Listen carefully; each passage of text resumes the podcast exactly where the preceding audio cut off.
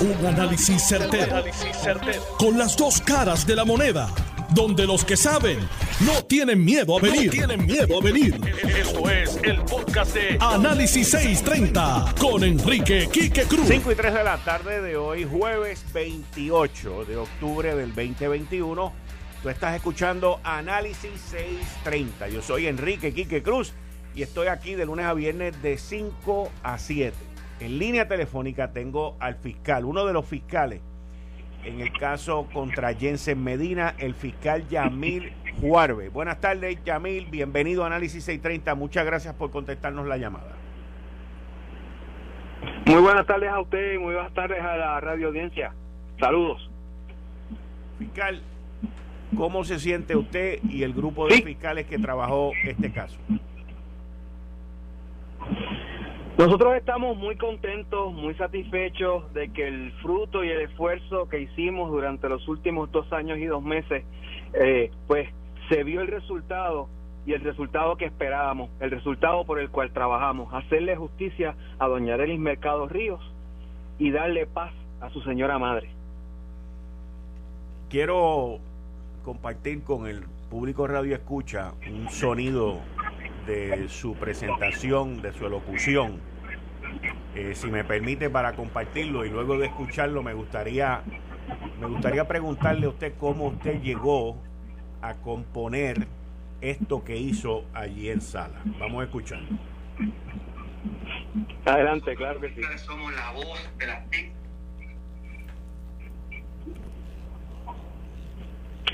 Nosotros los fiscales somos la voz de las víctimas, aquí dentro del tribunal y fuera del tribunal también por voz mía, Areli tiene un mensaje. Areli quiere señalar a su asesino. Tú me mataste, tú me quitaste la vida, tú.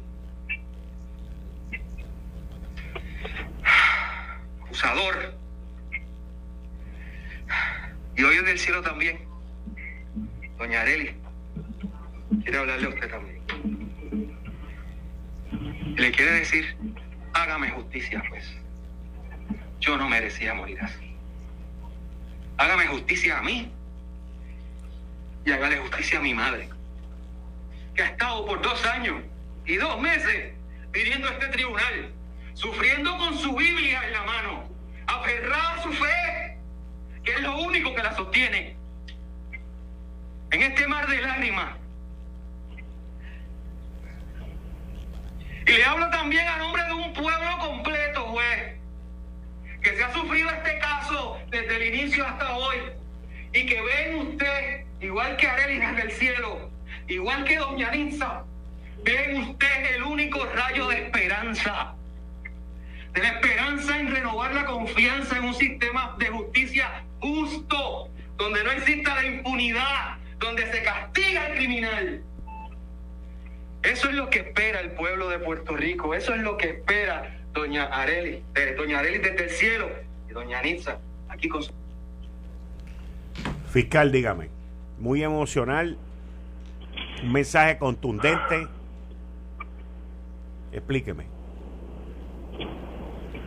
Bueno, tengo que decirle que, pues, cuando uno, eh, ¿verdad?, se prepara para estos casos, eh, pues siempre tiene algún grado de escribir algo para llevar un bosquejo, eh, de lo que va a decir, pero la realidad que este caso para mí ha sido muy especial, eh, porque me pude compenetrar con la familia de Doña Areli, particularmente con la señora madre de Doña Areli, Doña Nitza Ríos. Doña Nitza Ríos eh, para nosotros fue un puerto seguro en el cual descansar cuando la, la fatiga de batalla nos abatía. Ella nos consolaba a nosotros ella nos daba apoyo, haciendo una oración, eh, haciendo, eh, leyéndonos un salmo, ella nos consolaba a nosotros. Y yo eh, realmente la he, he adoptado como una madre. Y por, y por consecuencia, pues ciertamente me tomo este caso como si fuera el de mi hermana. Así que decidí que cuando fuera a dirigirme a la juez, iba a hablar a nombre de Areli iba a pedir justicia para su madre y ciertamente hablar con el corazón en la mano. Por eso es que me escucha así, compungido, que se me quebró la voz, porque habló el corazón de Yamil Juarbe, con convicción y compasión. Fiscal Yamil Juarbe, como usted mismo acaba de mencionar ahora, durante esta larga trayectoria, este largo proceso de más de dos años, hubo momentos difíciles en que inclusive la mamá de Areli, doña Nitza Río, los animó, les dio fuerza espiritual y les dio aliento.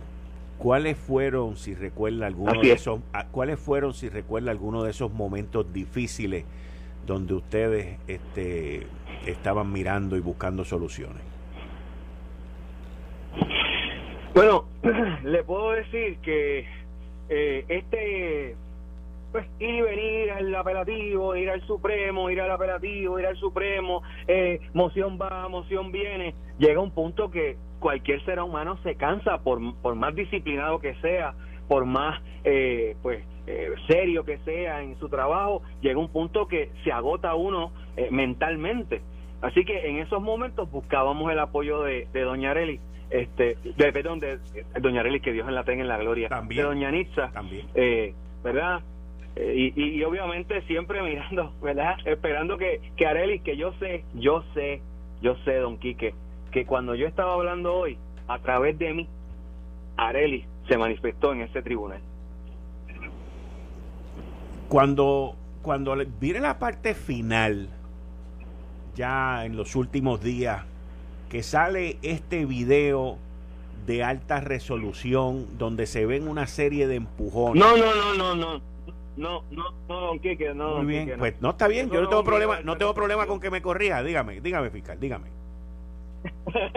Eh, eso es un video que tiene unos, unos, mejores contornos, tiene un poco más de luz, pero eso no es un video de alta resolución. Y, el de nosotros es un video, eh, ¿verdad? Tipo Wish. No, no, no.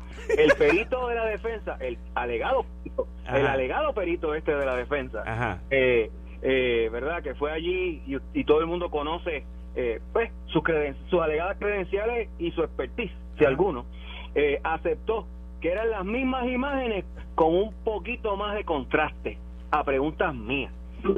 Así que decir que es un video con, con, con, con mayor resolución, calidad o de alta calidad, pues, pues realmente no hace justicia a la realidad de lo que ocurrió en sala. Muy bien. Ahora, le tengo que decir, fiscal, que desde el punto de vista de un no experto, eh, había un video, que fue el último que se mostró, que se veía más crispy. Pero entiendo su punto. Se le añadió entonces, o sea, el video lo enaltecieron humanamente, lo, lo mejoraron humanamente. Yo desconozco porque eso no surgió de, del testimonio del, del, alegado perito, porque esto era un perito que era solamente eh, estaba certificado para manejar e instalar cámaras. Y es dealer autorizado en Puerto Rico de una marca particular. Eh, más allá de eso, la realidad es que el expediente está huérfano. ¿Usted no tuvo nunca duda de que la juez al final en algún momento fuese a bajar esto a un segundo grado? Pues mire, no, siempre mantuvimos la fe y la esperanza porque creímos en nuestro caso desde el principio hasta el final. Los elementos estaban allí, el antes, el durante y el después. Este señor se bajó de su carro a buscar un teléfono y no se llevó una linterna, se enganchó una, una pistola en la cintura. Este señor llegó allí guapetón. Este señor llegó allí a discutir con las mujeres. Este señor siguió discutiendo con las mujeres a pesar de que le habían dado el teléfono, que lo que hace una persona prudente y razonable es marcharse del lugar agradeciendo que le dieran su teléfono. Este señor em, le dio un empujón final a Doña Areli, increíblemente fuerte.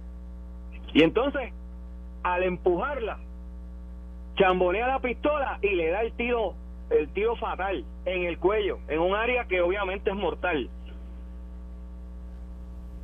No, no, teníamos duda alguna de que habíamos probado un asesinato en primer grado. Fiscal, le pregunto, eh, escuché a varios abogados, gente mencionando de que podría haber aquí una apelación en términos de pedir ahora un, nuevo juicio por jurado a base de, del derecho actual. ¿Eso es posible? ¿Eso es factible? Eso no es... Eso, bueno, como decía don Miguel Velázquez, eh, en sus repasos de reválida, ante el vicio de pedir está la virtud de no dar. Okay. De pedirlo lo pueden pedir, de que se lo vayan a dar, obviamente mi posición es que no. Eh, ya eso fue planteado el tribunal apelativo, esa es la ley del caso, le dijeron que no, y esa es la ley del caso, es cosa juzgada.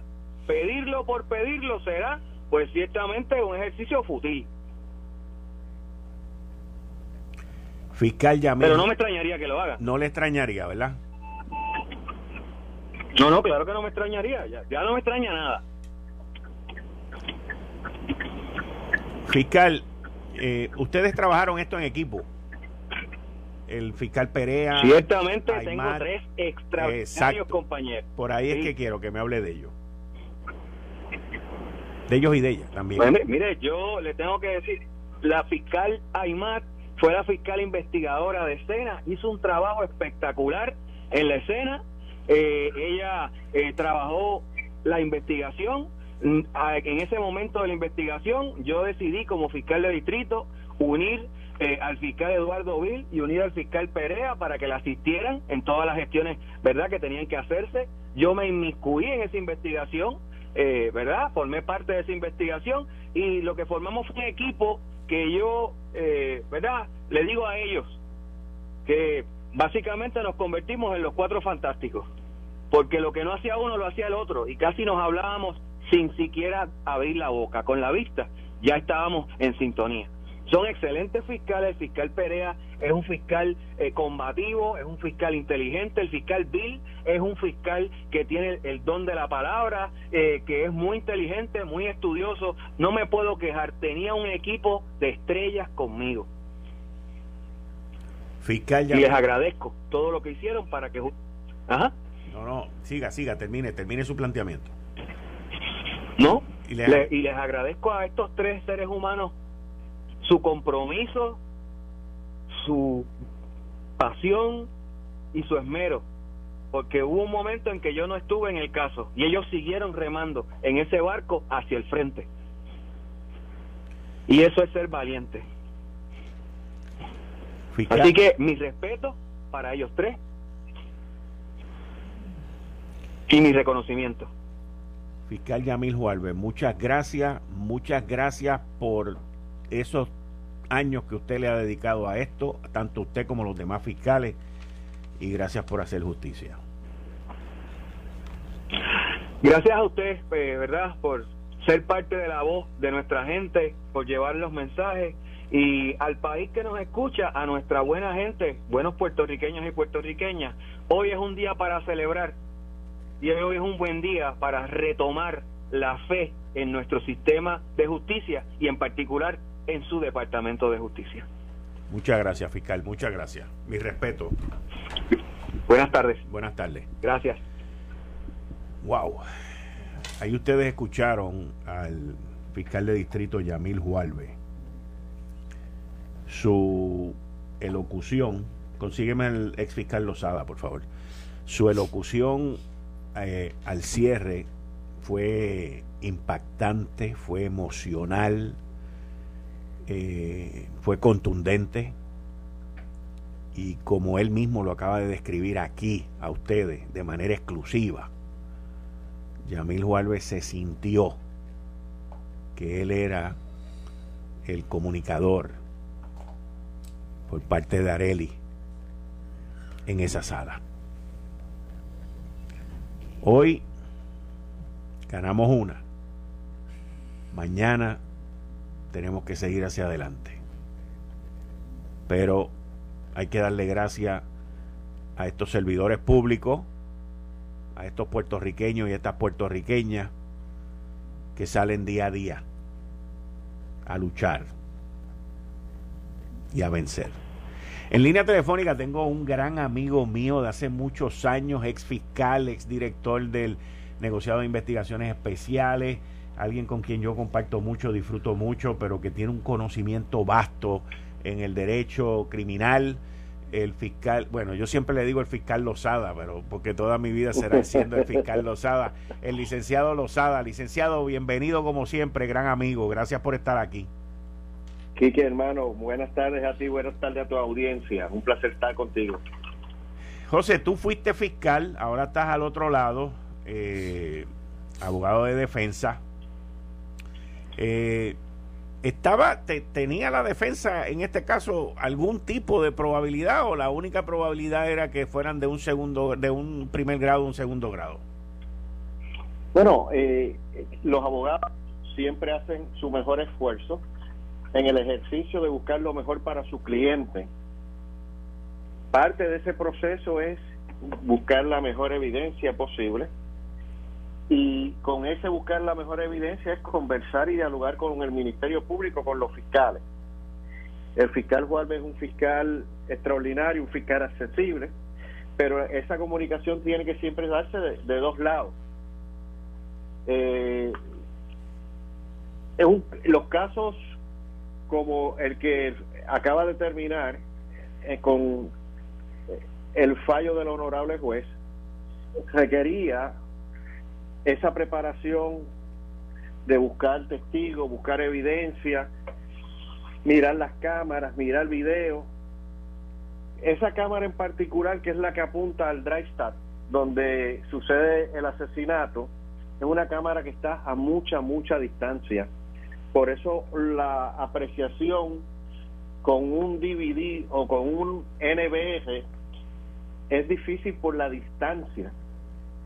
Pero en el ejercicio último, Quique, cuando uno observa con detenimiento el video, pero cuando uno mira lo que se llama la totalidad de las circunstancias, okay.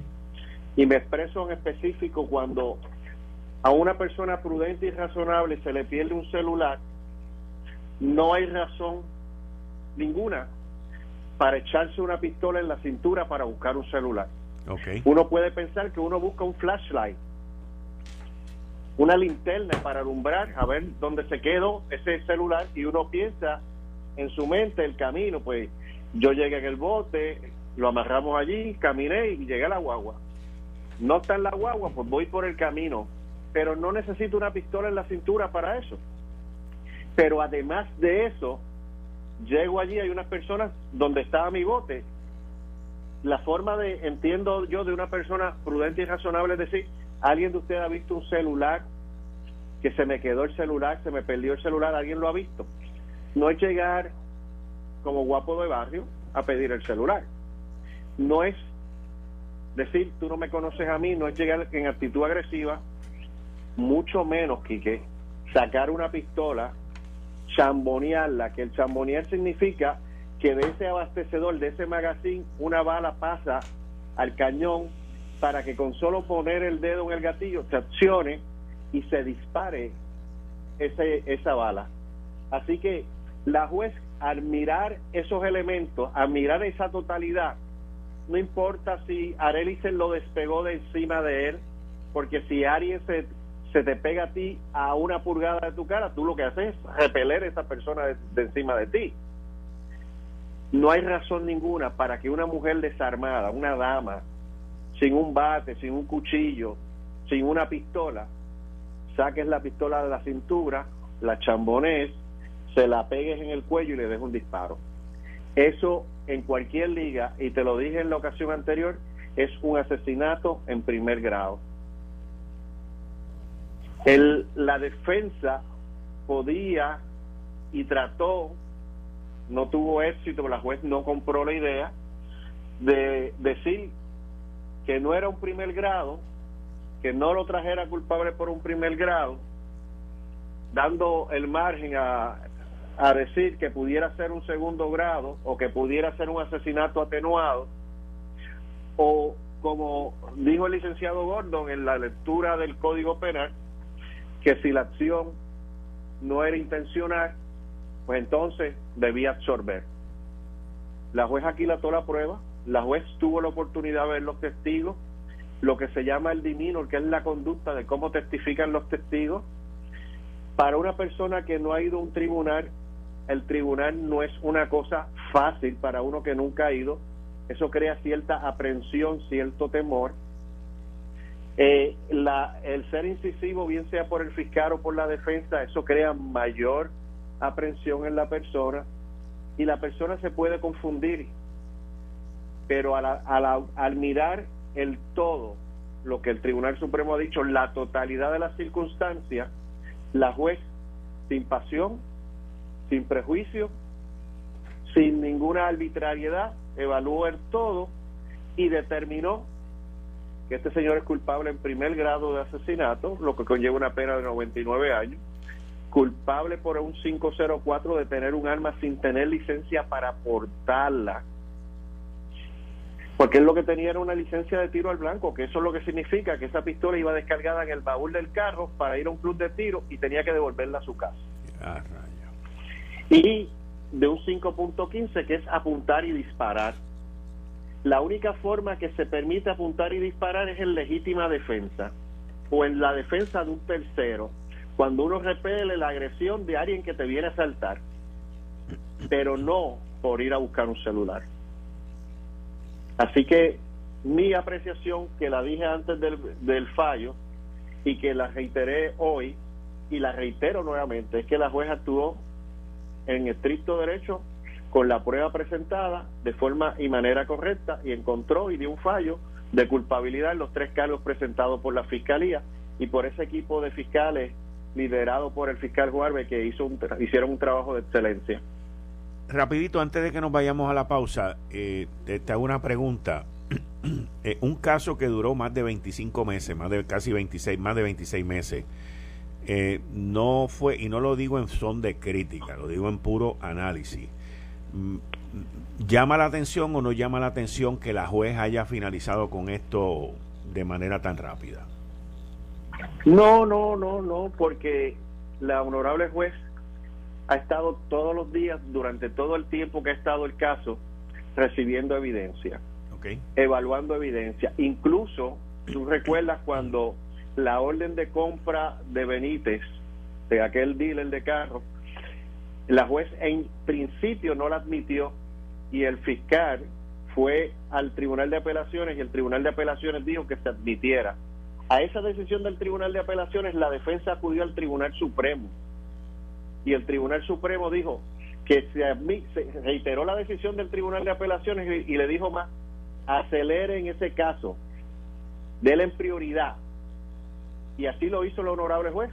Por eso llegó el vendedor o el, gerente de financiamiento, se admitió el documento, habló del documento, se admitió la fotografía de la guagua y el vendedor y el señor Medina. Así que el proceso se ha ido dando Aquí hay que mirar que hubo una circunstancia que no se había dado nunca en ningún caso, fue el, año de la pandemia, el año 2020, cuando en marzo la honorable gobernadora cerró el país en protección de la salud de todos. Y tribunales, que es parte del país, cerró también los tribunales. Y no es hasta junio, julio que empezamos de nuevo funciones judiciales. Así que dentro de la pandemia, de los procesos de apelación de la defensa y de los fiscales, me parece que no se le dio un abuso de discreción, el tiempo se fue llevando y se ha ido llevando. Fíjese que ahora, en el proceso de lo que va a ser la sentencia que se dispuso para el 11 de enero, el Departamento de Corrección y Rehabilitación tiene que rendir un informe sociopenal. ¿Quién es este individuo, Jensen Medina? ¿Qué condiciones de salud tiene? ¿Qué condiciones de crianza tiene? ¿Cuál es su expectativa? Cuáles son los programas de rehabilitación, si alguno a los que va a acogerse en la institución penal, pero él va a estar 99 años de cárcel sentenciado, más la sentencia de armas que son en años naturales, que la tiene que cumplir primero antes de empezar a cumplir con el asesinato, y que esas penas de cárcel por ley de armas se duplican porque hay una sección dentro de la ley de armas que dice agravamiento de pena y se le pone el doble. Si el honorable juez le pusiera la pena fija de 10 años, se convierte en 20. Si le pone la pena de 5.15 de 5 años, se convierte a de, ahí ya tiene 30 años. y 99 son 129 años. El señor Medina tendrá que hacer 29 años naturales primero para después empezar a cumplir los 99 del asesinato. Y después que cumpla 25 de ese asesinato, es que podría cualificar para la Junta de Libertad bajo palabra. Estamos hablando de 54 años mínimo. Correctamente. Para cualificar, para cualificar a la, Junta de Libertad bajo palabra. Licenciado, licenciado José Lozada, muchas gracias. Me tengo que ir del, a una pausa, pero muchas gracias. Como siempre, cuento contigo aquí en Análisis 630. Toda la vida estaría disponible para ti, muchas gracias. Muchas gracias. Ustedes escucharon al ex fiscal y abogado, el licenciado José Lozada. Eh, estás escuchando el podcast de Noti1. Análisis 630 con Enrique Quique Cruz. 5 y 37 de la tarde de hoy, jueves 28 de octubre del 2021. Tú estás escuchando Análisis 630. Yo soy Enrique Quique Cruz y estoy aquí de lunes a viernes de 5 a 7. Y como todos los jueves, con el empresario, amigo, compañero aquí de los jueves, Atilano Cordero Vadillo. Buenas tardes, Atilano. Bienvenido a Análisis 630, como siempre. Muy buenas tardes, Quique. Como todos los jueves, un placer y un honor estar contigo y un cordial saludo a todas nuestras distintas audiencias, tanto la local como la internacional. No puedo, no puedo dejar de felicitar al fiscal Yamil Juarbe. Eh, esas palabras conmemoradoras. Sinceramente, a mí se me saltaron las lágrimas cuando yo oí ese fiscal en su locución completa frente a la juez. Fue una cosa de corazón. Yo nunca había ido eso nunca. en mi vida. Nunca, nunca. Nunca. Ni en película, by the way. Ni en película. una cosa impresionante. Y como él dijo, también tengo que felicitar a su equipo de trabajo, ¿ok? Que yo sé que, que fueron muchos. Este fiscal y la jueza, ¿ok? También este, le da una un una confianza al sistema de justicia nuestro que estaba perdiendo credibilidad. Y, tengo yo que ver bien claro que la credibilidad prácticamente se estaba perdiendo en el, en el sistema judicial nuestro, que siempre ha sido limpio, es por los casos de los políticos. Veamos políticos. Es, por, es por los casos de los políticos. Pero hoy queda demostrado que en el sistema de justicia nuestro, se puede confiar y en el sistema de justicia nuestro hay un, un andamiaje de profesionales que trabajan por la justicia y la verdad de Puerto Rico. Así que yo tengo que felicitarlo. Así que tengo que hacer una pausa diferente hoy, a cambiar el, tema después de esa felicitación. Eh, que, quiero, porque antes de que cambiemos el tema. Pues vamos a hacer algo más. Sí, quiero llamar a quiero llamar a Eliezer Ramos. Perfecto, pues, ah, Eliezer, el amigo Eliezer. Estuvo allí, Eliezer estuvo allí en, en la corte por, por mucho tiempo.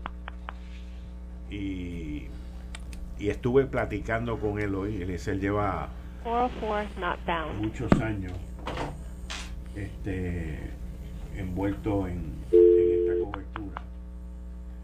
Y, yo tuve la oportunidad hoy de hablar con él en el cierre de esto.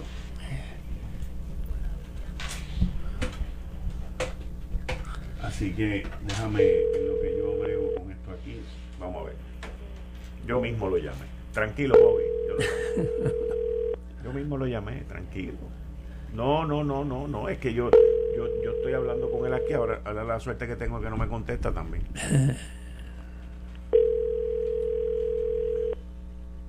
Eliezer bendito. Ay, bendito. Perdió la oportunidad. Bueno, vamos para adelante. Estamos fritos. Bueno, antes, antes de que entonces cambiemos el tema, durante el día de ayer en este programa, yo hice unas expresiones, hice un, análisis, de, y, lo, y lo dije en el contexto en el que lo dije. Porque yo soy una persona que no solamente cuando dice algo, lo digo porque no solamente creo en lo que digo, pero lo digo también con convicción y también lo digo porque vivo lo que digo. La vida a mí me ha enseñado, y una pena que lo aprendí un poquito tarde, como muchos de los que me criticaron, que no, no, no entienden esto que les voy a decir, pero en un momento lo van a entender. Y es que uno no debe de preocuparse, uno no debe de perder el sueño, uno no debe de sulfurarse por cosas que tú no controlas, por cosas que tú no tienes control. Yo no tengo control de lo que va a pasar la semana que viene. Yo no tengo control de lo que va a pasar mañana. Yo no tengo control de lo que va a pasar de aquí a 30 años. Por lo tanto, yo no me puedo preocupar, parar mi vida, eh, perder el sueño y perder el tiempo con cosas que yo no controlo. Y el tiempo nadie lo controla. Manuel Natal, que agarró mi sonido hoy y lo puso a correr por las redes, por las redes, al igual que otros compañeros de los medios también lo pusieron a correr, criticando mi palabra y mi pensar. Personas que piden igualdad. Personas que piden que los escuchen. Y yo básicamente lo que dije fue que de aquí a 30 años yo no controlo lo que va a pasar. Y que ahora de momento aquí en Puerto Rico todo el mundo estaba preocupado por sus nietos. De aquí a 30 años que van a tener que pagar la deuda. Vamos a hablar de la matemática correcta. Puerto Rico tiene una deuda de 72 mil millones de dólares y se la están reduciendo en, en casi la mitad. O sea, que vamos a pagar menos de lo que se supone que pagáramos y entonces el cuento y la diatriba es que estamos dejando un legado malo, que si las mujeres van a sufrir más y todos estos cuentos. Vamos a decir la verdad. Manuel Natal lo que está preocupado es por las elecciones del 2024. Yo en este programa dije que Manuel Natal podía ganar las elecciones del 24 del 28. Ese sonido no lo puso a correr. Ese sonido no lo criticó. Porque está haciendo el trabajo y está hablándole a los jóvenes que se sienten que en Puerto Rico no tienen oportunidad, pero la oportunidad no te la va a dar ningún político o aspirante político. La oportunidad te la das tú, estudiando, preparándote y trabajando. De esa manera, cuando tú estudias, te preparas y trabajas, es que tú tienes control parcialmente de tu destino pero ningún político aspirante, ningún político incumbente, ningún político te va a dar nada, nada, porque no existe uno que haya dado algo. Vamos, vamos a decir las cosas como son. Ayer inclusive le caí como pandereta a William Villafañe y a Henry Newman, porque votaron contra la estadidad al no votar por el PC de 1003.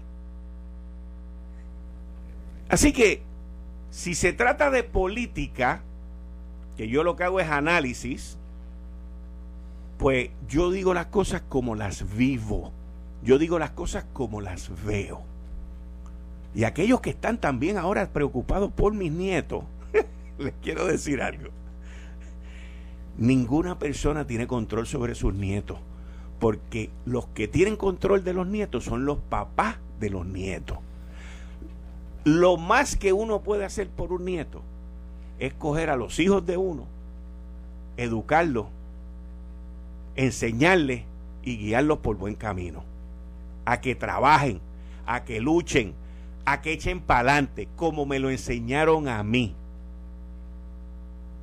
Así que los discursos políticos y las chulerías estas, o los otros que están preocupados por los nietos, pero también por los conciertos y los eventos que van a hacer y cuántas taquillas vendieron y, y, que si se lo cerraron o no se lo cerraron, vamos a decir la verdad.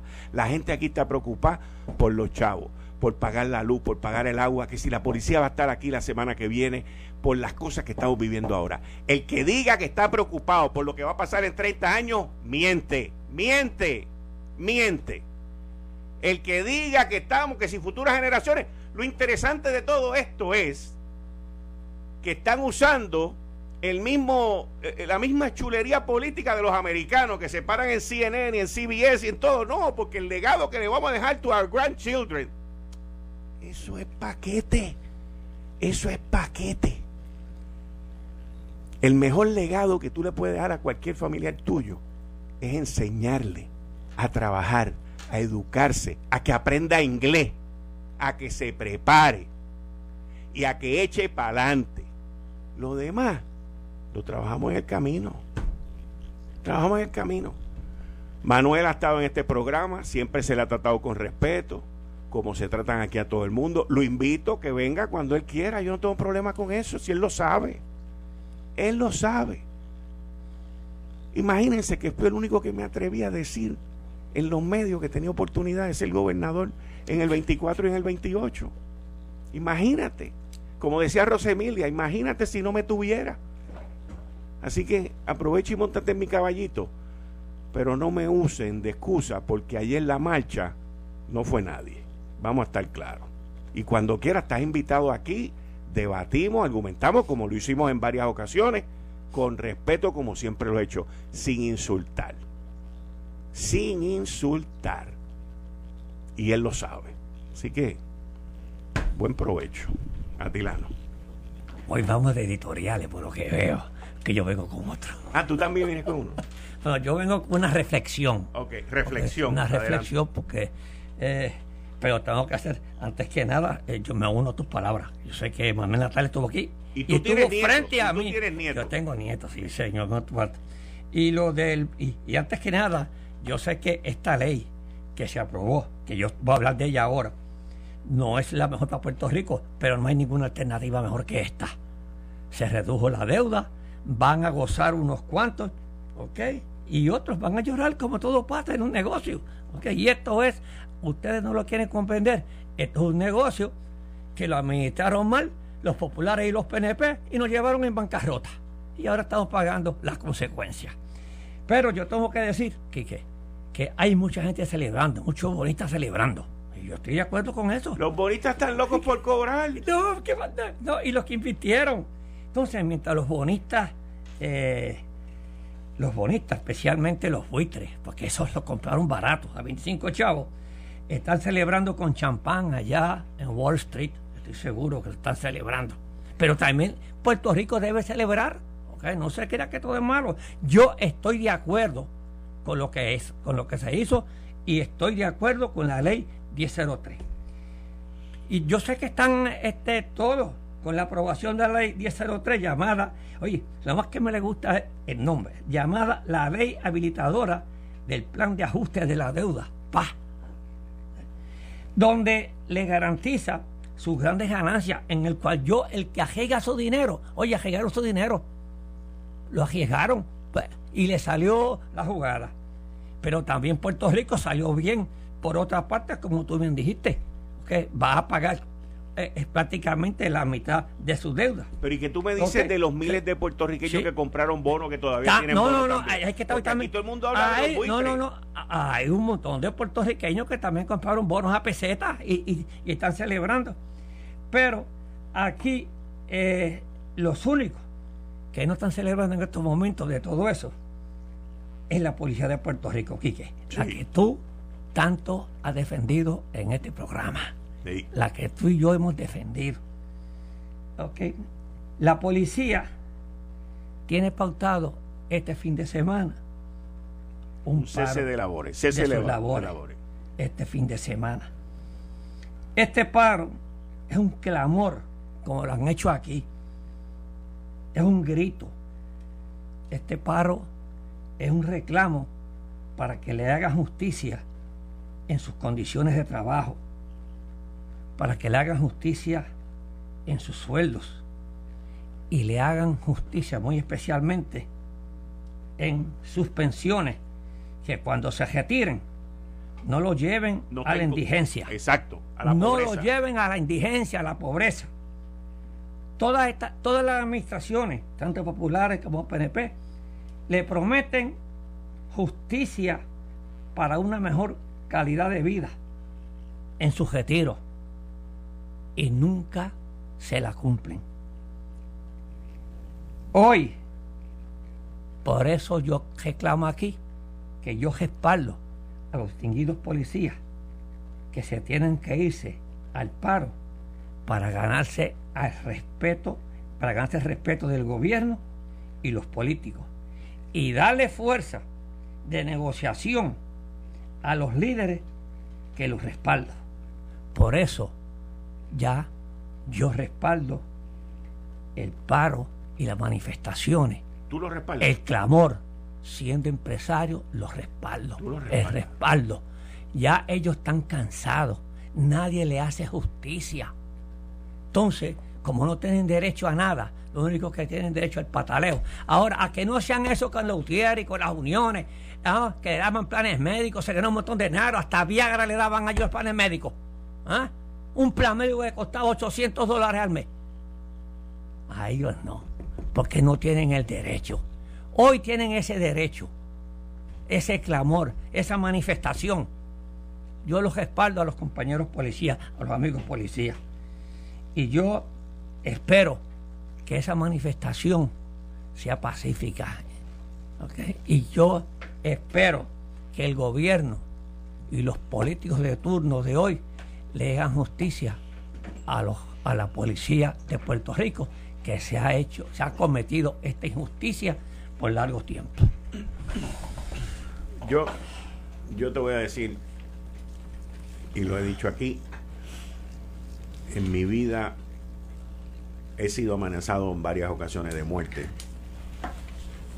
y nunca he tenido yo no sé por qué, honestamente te digo, porque no sé por qué, no sé por qué, pero nunca he tenido paciencia, y no quiero usar la palabra de la jueza Laura Taylor Swain, pero nunca he tenido paciencia, nunca he tenido, no me acuerdo ahora, nunca he tenido resistencia eh, nunca, nunca, nunca me he sentido cómodo. Eh, nunca, me han, nunca me han gustado las amenazas, nunca. Y entre la amenaza me, me, pongo peor. Y a mí no me gusta cómo se manejó esto. No me gusta cómo se manejó la amenaza. No me gusta cómo se jugó con el miedo. No me gusta cómo se jugó con la gente mayor. En Puerto Rico hay mucha gente mayor que hoy está bien asustada. Y como no tengo tolerancia a la amenaza, no me gusta cómo han hecho esto. Y menos por una persona que no vive aquí, que fue que montó todo este bollete. Y menos por alguno de los gremios que han sido parte de esto. Hoy sale Diego Figueroa, a quien conozco y aprecio mucho, a decir que, que fue algo como que, que movilicen a la Guardia Nacional. O sea, si tú dices que, que tú recomiendas que movilicen a la Guardia Nacional, pues es una amenaza también. O sea, ¿qué, tipo de comentario es ese? Y, y seguro que la policía se ha hecho una injusticia. Pero yo no vi a Gabriel Hernández de allá de Nueva York o donde sea que él esté haciendo este revolú cuando vino la ley 3 del 2013 que le recortó las pensiones. Yo no vi a nadie hacer este reguero en el 2013 que es cuando se tienen que hacer las cosas. Al igual que digo que los comentarios que hizo la senadora, que es una funcionaria pública, María de Lourdes Santiago, de que la policía ahora le estaban dando de su propia medicina, es una actitud completamente irresponsable, un comentario completamente fuera de lugar. No importa la creencia, no importa la ideología. Es una falta a la ley y el orden de esta isla, pero ya sabemos lo que podemos esperar de si algún día el PIB gana las elecciones, pues ya sabemos lo que le va a pasar a la policía. Porque esa es la verdad. Ya sabemos cuál es su creencia como, como institución electoral de qué van a hacer con la policía y los medios investigativos. Como el Partido Popular que ha destruido la policía. La ha destruido, la desmembró, la destrozó. Y los gremios no hicieron nada cuando pasó eso. No se organizaron. Contemplaron. Ahora vienen uno y nos dice a nosotros que muevan a la Guardia Nacional. No me, no me diga. En serio.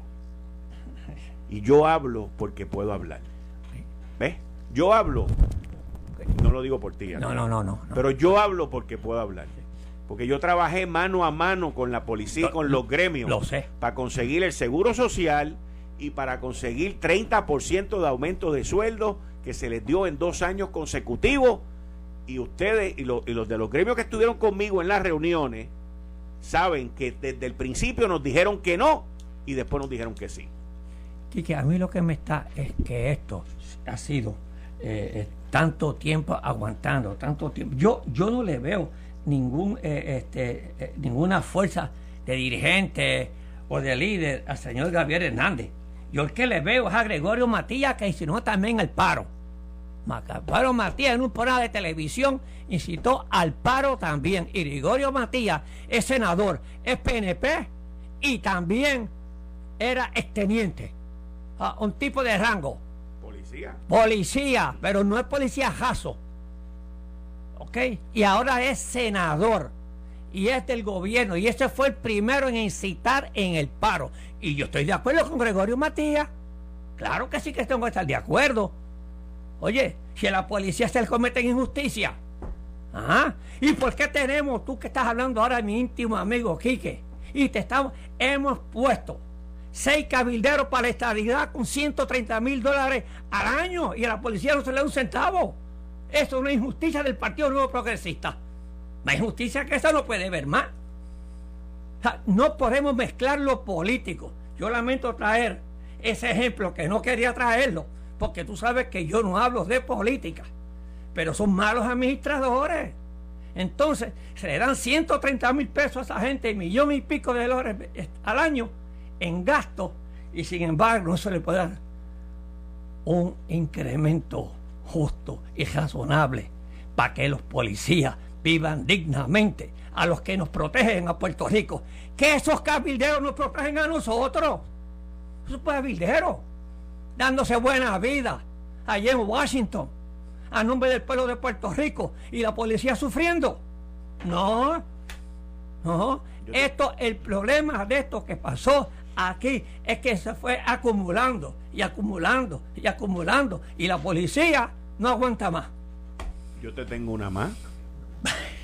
Yo te tengo una más de dónde sacar chavo. Vamos a eliminar las escoltas de 2 a 3 millones de pesos. Claro, Pero ven acá. Ese es un tema que le hemos dicho aquí nosotros. lo, hemos dicho. Chavos hay. Oye, dinero hay. Oye, dinero está mal distribuido pues entonces, si esta gente no grita, no le va a dar nunca nada, porque aquí el que no grita, el que no pide, no le dan nada. Ese es el problema. Esto fue el, podcast de Notiuno. Análisis 630 con Enrique Quique Cruz. Dale play a tu podcast favorito a través de Apple Podcasts, Spotify, Google Podcasts, Stitcher y notiuno.com.